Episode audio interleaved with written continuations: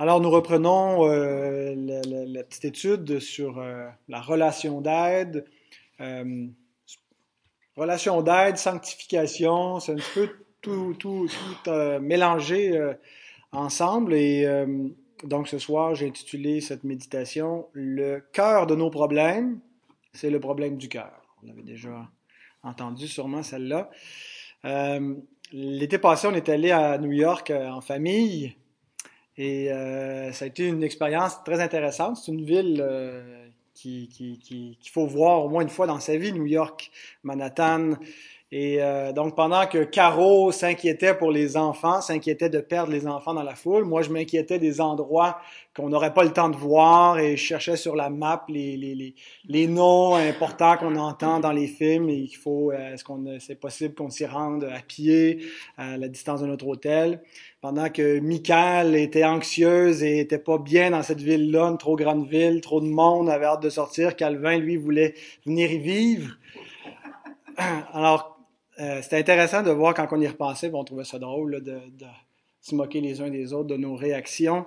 Euh, mais comment expliquer euh, ces différences? Eh bien, on a des cœurs différents et on peut être dans la même réalité, vivre le même événement, mais absolument pas de la même façon. tout vient de notre cœur. Proverbe 4, 23 nous dit Garde ton cœur plus que toute autre chose, car de lui viennent les sources de la vie.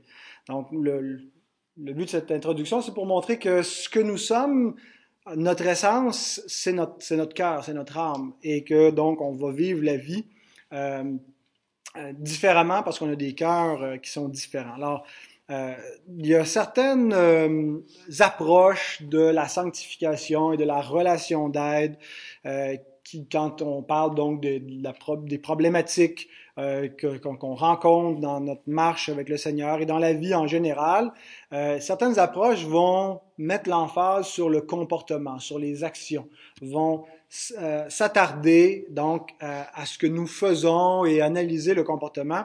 Je pense qu'il faut plutôt viser le cœur.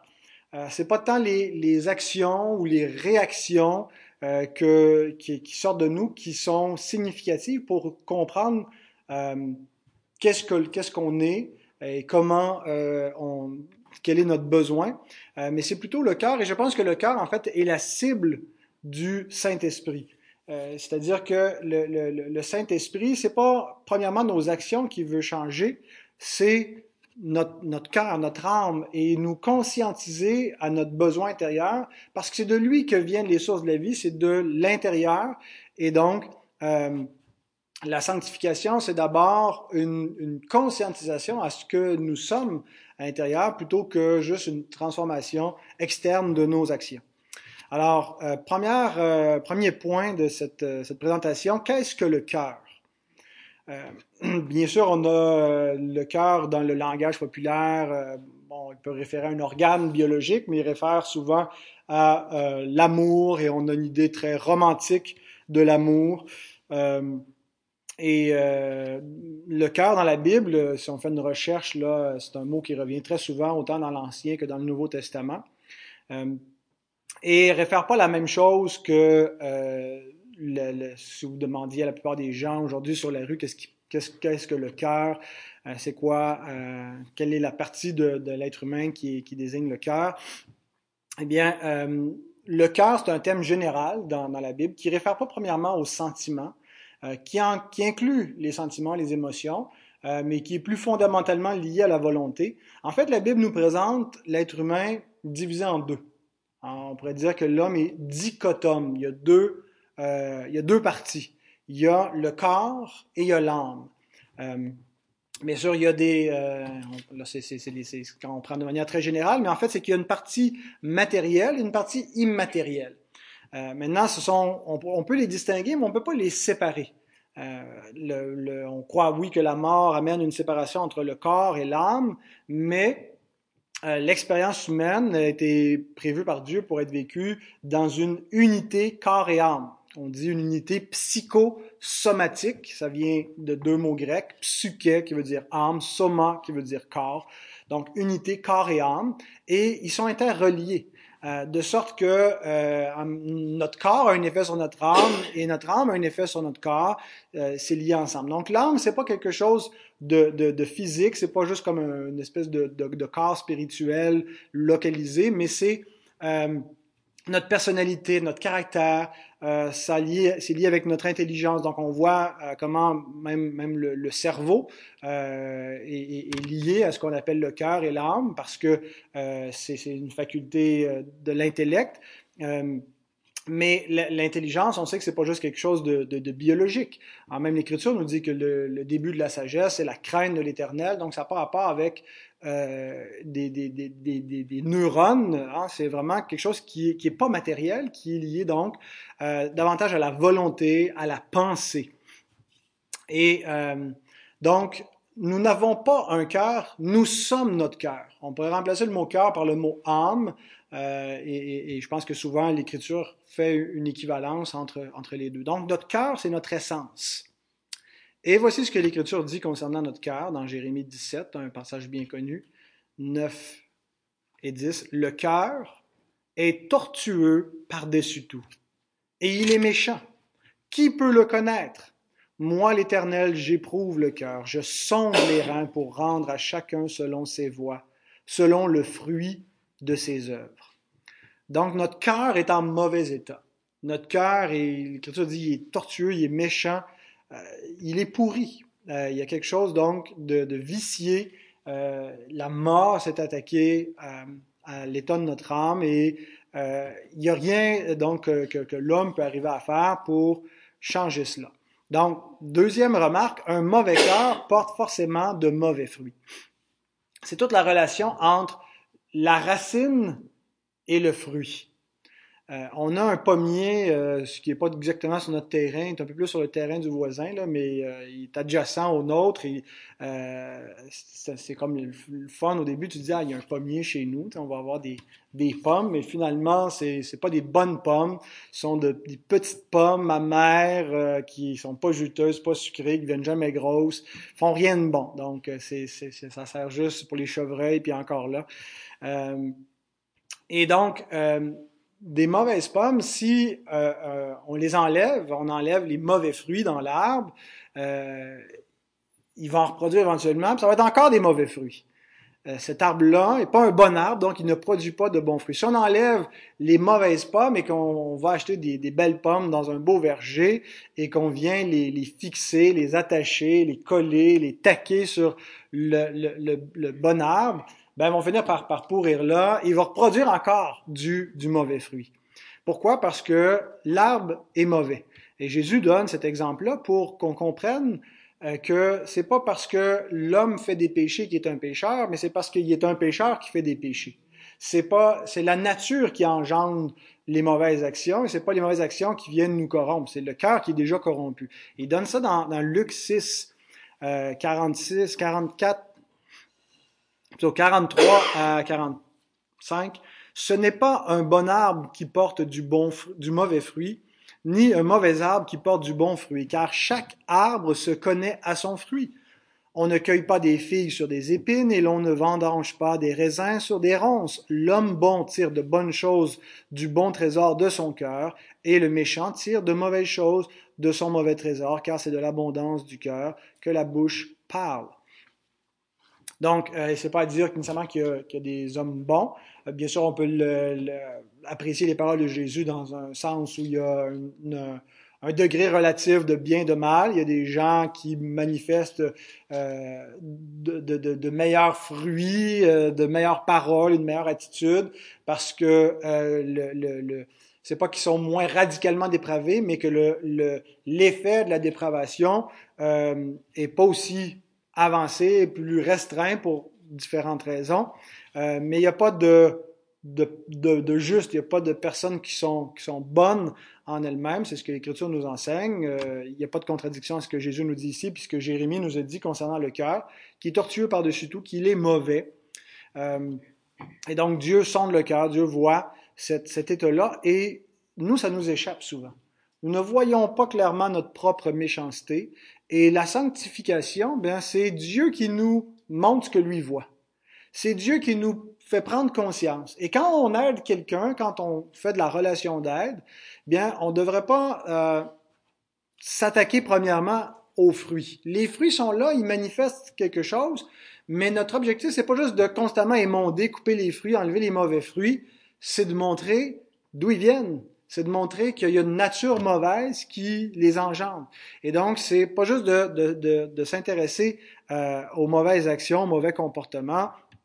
Pourquoi un tel euh, agit comme il agit, pourquoi est-ce qu'il bavasse contre les autres, pourquoi est-ce qu'il a, ou quelqu'un euh, vit tant d'insécurité euh, qui l'amène à avoir un comportement euh, qui, qui, qui, fait pas confiance en Dieu, qui, euh, qui, qui, désobéit à la limite à ses commandements, euh, qui bon et, et, donc tout ce qui tout ce qui peut être euh, euh, sur notre liste des problèmes auxquels nous faisons face et, et, qui viennent de notre nature, on peut les relier finalement au fait que nous sommes des pécheurs. Et le, le ce que nous ne croyons pas, contrairement à, ce que croit l'humanisme, c'est qu'on on croit pas que l'homme est capable d'arriver à se changer. Il peut pas changer sa nature. Il peut pas arriver à s'améliorer.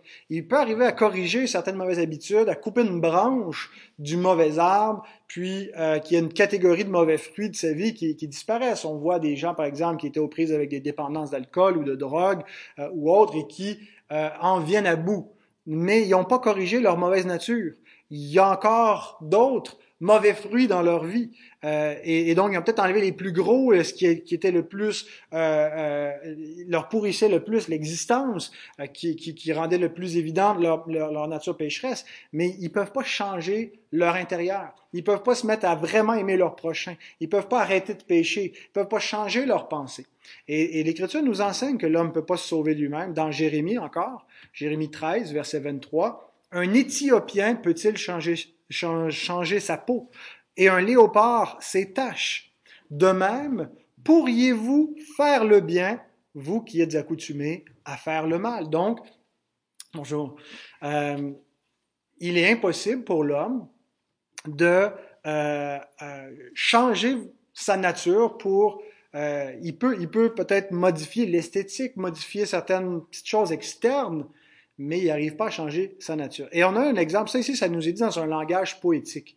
On a un exemple concret dans l'Évangile, euh, c'est le jeune homme riche qui euh, vient vers Jésus dans Matthieu 19 et qui euh, lui dit que dois-je faire de bon pour hériter la vie éternelle? Alors Jésus lui met le standard divin de ce qui doit être fait pour hein, fais cela et tu vivras. Euh, ce qui doit être fait pour mériter la vie éternelle si euh, cela était possible pour un pécheur. Euh, et donc, il lui rappelle les commandements. Et donc, lui, il est persuadé qu'il a fait tout ça. Oui, j'ai fait tout cela depuis ma plus tendre enfance. J'ai observé les commandements, j'ai honoré mon père, ma mère, j'ai respecté le bien de mon prochain. Que me manque-t-il pour euh, mériter la vie?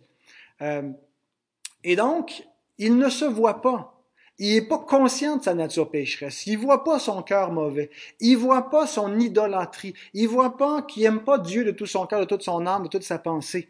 Euh, qu'il aime mieux ses richesses. Qu'il n'aime pas son prochain comme lui-même. Qu'il aime mieux son avoir. Qu'il sait mieux lui-même.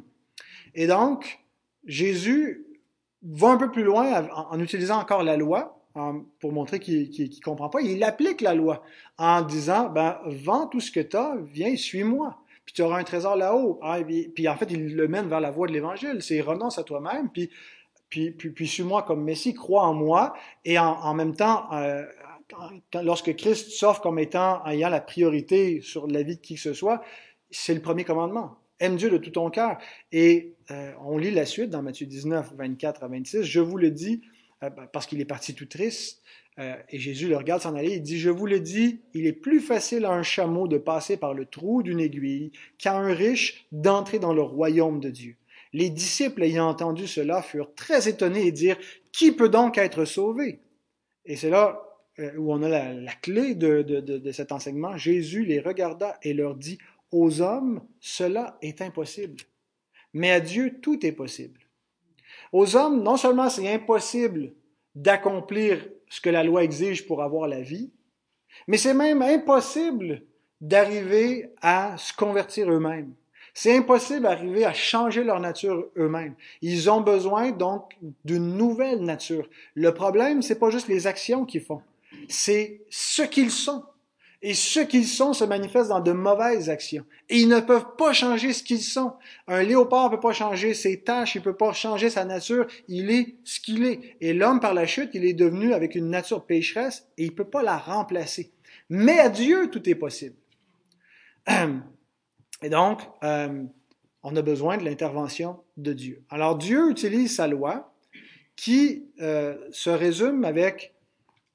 Euh, la loi a, a différentes euh, euh, fonctions ou les, usages, qu'on dit les, les, trois usages de la loi. Le premier étant de mettre en évidence notre péché. Et ce qu'elle nous démontre, la loi, c'est notre incapacité à aimer Dieu parfaitement. Jésus, dans le même évangile de Matthieu, quand on lui demande quel est le plus grand commandement, il répond dans Matthieu 22, euh, Tu aimeras le Seigneur, ton Dieu, de tout ton cœur, de toute ton âme et de toute ta pensée. C'est le premier et le plus grand commandement. C'est le premier et c'est le plus grand, c'est la chose la plus importante, c'est ce qui est requis de l'homme, c'est le but de l'homme. Aimer Dieu, servir Dieu et l'aimer avant tout, l'aimer, euh, lui obéir avant toute chose, lui donner la priorité. Euh, c'est ça, adorer Dieu. Adorer Dieu, c'est, on le fait dans le culte dominical, mais c'est vivre pour la gloire de Dieu. C'est que Dieu soit Dieu, c'est lui qui mène, c'est pas moi qui cherche à conformer Dieu à ma volonté, c'est moi qui me conforme à la sienne.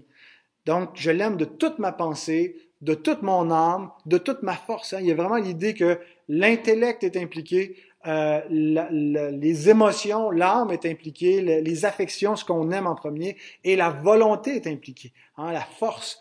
Donc, la pensée, l'âme et la force. Donc, c'est ça le cœur. Et donc, Dieu doit avoir la première place. Et c'est le premier des commandements aussi. Il dit c'est le plus grand et le premier. Pourquoi? Parce que toute la loi dépend de ce commandement et de celui qui lui est semblable, puisque euh, celui qui est semblable, c'est après qu'on aime Dieu, on aime notre prochain comme nous-mêmes. Et donc, c'est comme ça qu'on fait la loi, qu'on fait la volonté de Dieu. Et, il est le premier numériquement, si on prend la, les deux tables de la loi, le premier des dix commandements, c'est Tu n'auras pas d'autre Dieu devant ma face, qui se formule positivement par Tu m'aimeras de tout ton cœur, de toute ta pensée, de toute ta force. Donc, ne pas avoir d'autre Dieu veut dire aimer Dieu en premier. Euh, et donc, euh, des fois, euh, on pense que le, le fait d'avoir un autre Dieu, ça ne nous concerne pas euh, parce que euh, le contexte, surtout dans lequel c'est donné, d'Israël, où il y a des cultes euh, des, des, des, nations païennes, des cultes idolâtres, ben on pense que ça concerne surtout les, adorateurs d'idoles, les adorateurs de faux dieux, les hindouistes qui sont en Inde et qui, euh, les prêtres hindous qui euh, font toutes sortes de, de, de, mimiques et de sacrifices pour satisfaire leurs dieux et, et, et qui servent ces, ces, ces, idoles muettes qui ont des yeux qui ne peuvent pas voir, qui ont des oreilles qui n'entendent pas, qui ont aucune puissance. Et ils leur ressemblent ceux qui les adorent puisqu'ils sont eux aussi morts dans leurs péchés. Mais ne pensons pas que ce, cette, cette, interdiction d'adorer des idoles concerne seulement ce culte idolâtre dans les temples d'idoles, des idoles visibles, des idoles faites de main d'homme. L'Écriture va plus loin. Elle montre, oui, ça c'est, ça c'est les faux dieux qui sont évidents, qui sont manifestes, qui sont grossiers, dont vous avez été délivrés en venant au Christ, mais il y a aussi les idoles de notre propre cœur. Et bien aimé, même le cœur régénéré, est incapable d'aimer Dieu parfaitement. Le, le, le, le cœur est généré, il y, a un, il y a un changement. C'est pas qu'il est exactement comme dans son état euh, livré à son idolâtrie naturelle d'un homme déchu. Mais même après la régénération, on n'est pas capable d'aimer Dieu parfaitement. C'est là d'où viennent tous nos problèmes. C'est la source de tous nos problèmes, c'est le problème de notre cœur qui est un cœur idolâtre. Euh, et donc, le salut, oui, c'est une restauration, mais en espérance. Sauver en espérance veut dire que l'on pêche encore. C'est pas la seule chose que ça veut dire. Ça veut dire aussi qu'on vit dans une création qui est encore déchue, qui n'a pas été complètement renouvelée. Euh, mais nous avons le début de, cette, de ce renouvellement final, le début de notre résurrection, en ayant goûter à la première résurrection qui consiste à naître de nouveau, naître d'en haut, naître du Saint-Esprit. Mais euh, nous sommes encore incapables de ne pas pécher, incapables d'aimer Dieu de tout notre cœur, de toute notre âme, de toute notre pensée. Euh, nous faisons encore le mal que nous ne voulons plus faire, euh, et donc on est sauvé en espérance. Et, Jean Calvin donc disait que notre cœur est une fabrique d'idoles. Le cœur déchu est une fabrique d'idoles, et peut-être qu'il en fabrique moins, peut-être que la production est euh, est, est, affecté après la régénération, mais le cœur fabrique encore des idoles une fois régénéré. Et donc les idoles qu'on se fabrique, euh, vous savez, quand, quand, on est frustré avec les autres, euh, ça m'arrive d'être frustré dans, dans, mon foyer. Je me confesse, mes enfants sont là. Parfois, je reviens, et puis là, je suis mécontent dans quel état je peux retrouver la maison. Euh, j'aurais aimé une maison plus propre. J'aimerais des enfants plus obéissants. Euh, J'aimerais euh, une épouse plus euh, consacrée à accomplir et, ma, volonté et faire ma joie et, et, toutes sortes de choses des fois qui font que je, je suis frustré. Euh, et, et c'est pas qu'il y a rien, absolument rien de légitime dans mes désirs, c'est les biens que je veux être des enfants euh, obéissants, ainsi de suite, mais ma réaction vis-à-vis de de, de, de, ce qui me frustre, vis-à-vis des choses que j'espère et que je n'ai pas, vient d'une tendance idolâtre de mon cœur. Je veux que ma volonté soit faite. Je veux euh, que mes enfants se conduisent euh, comme je le voudrais. Euh, et puis, euh, si on n'est pas capable donc d'apprendre à, composer et à, renoncer à nous-mêmes, je veux dire, on va être frustré toute notre vie parce que là, ils sont petits, ils font pas ce que je veux, ils vont le faire encore moins quand ils vont être grands. Euh, non, mais ça peut être des choses, tu sais, aussi euh, qui, qui sont qui impliquent pas l'obéissance comme telle, mais des attentes qu'on a comme parents. Je peux imaginer que, euh, je sais pas, je voudrais que mes enfants restent euh, pas trop loin, pas trop loin de chez nous. Je pense à vous, les mariniers, peut-être que vous êtes tristes que vos enfants soient partis vivre, euh, en tout cas un, à l'autre bout du monde, euh, à l'autre bout du pays. Euh, et puis, dans nos cœurs, on voudrait dire, on veut que nos enfants fassent ce qu'est-ce qu'on voudrait? On voudrait qu'ils qu pensent à nous en premier.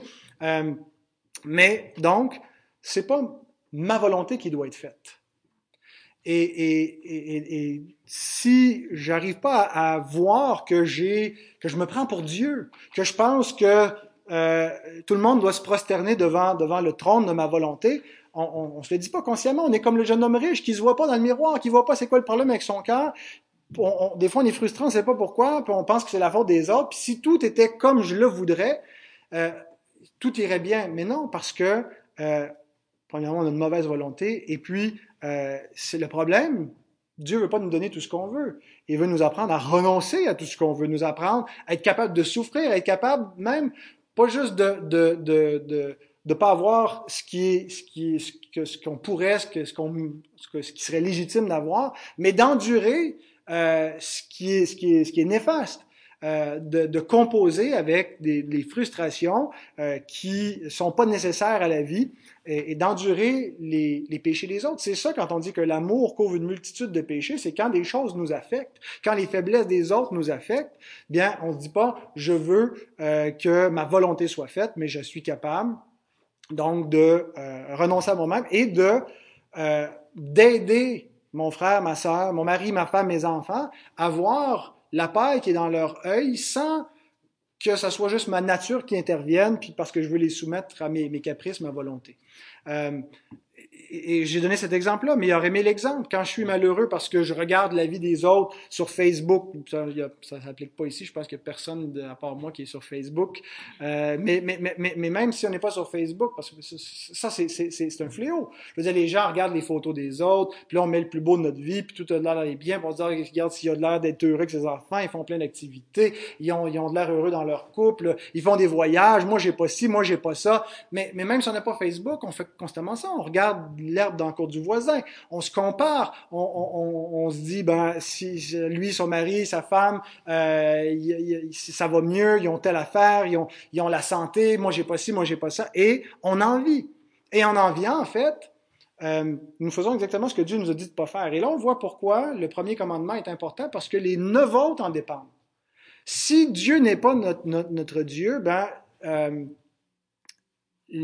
pourquoi obéir au neuf autres le dixième qui nous dit tu ne convoiteras point la maison de ton prochain, tu ne convoiteras point la femme de ton prochain, ni son serviteur, ni sa servante, ni son bœuf, ni son âne, ni aucune chose qui appartienne à ton voisin.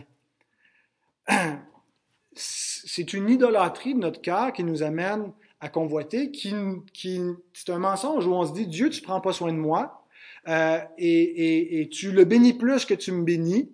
Et si tu m'aimais, tu me donnerais telle et telle chose. Et donc Dieu nous, nous interdit de convoiter les, les, les, biens et la vie des autres et de se contenter de ce qu'on a et d'être reconnaissant et de pas se méfier de lui comme s'il ne donnait pas de bonnes choses et de, de se mettre à comparer.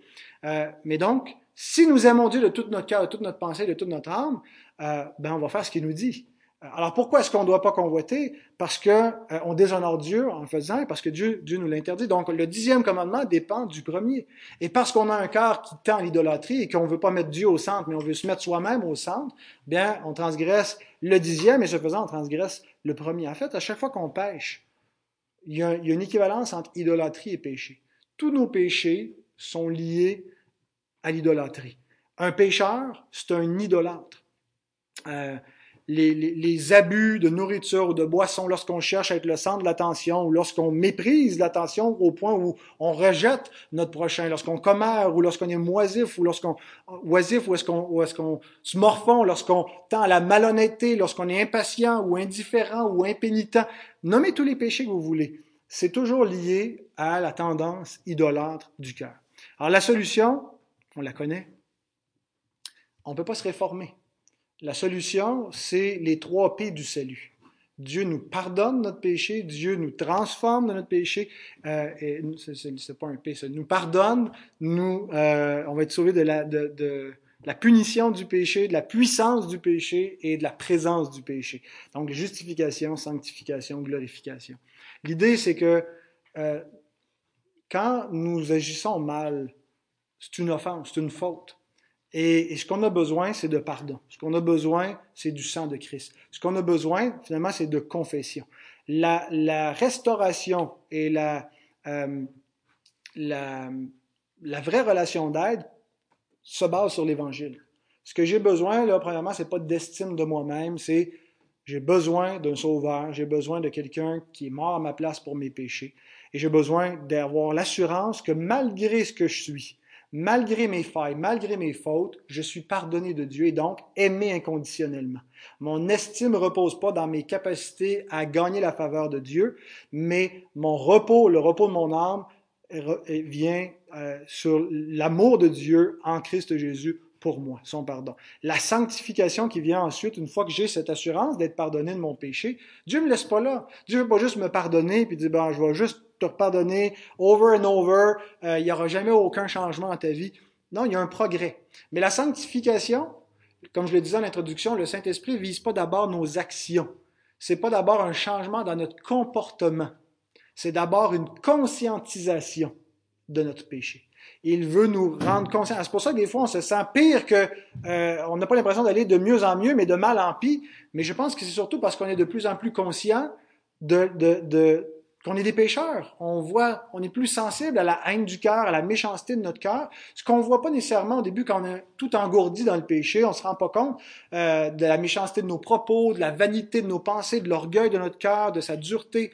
Euh, et donc, l'Esprit commence par nous conscientiser, pour nous ramener à la grâce, pour nous ramener à la croix, pour nous humilier de cette façon-là. Et petit à petit, il va y avoir une transformation dans les actions. Mais la sanctification est d'abord une conscientisation. Et ultimement, le travail se finit à la glorification. C'est notre espérance. On est sauvé en espérance, donc on va, on, va, on va toujours être problématique, on va toujours être déficient, on va toujours avoir besoin des moyens de grâce et être interdépendants les uns des autres dans ce cheminement, ce processus, cette croissance, parce que ça va culminer seulement à la gloire, à la résurrection finale, lorsque le, le péché ne sera plus présent. Amen.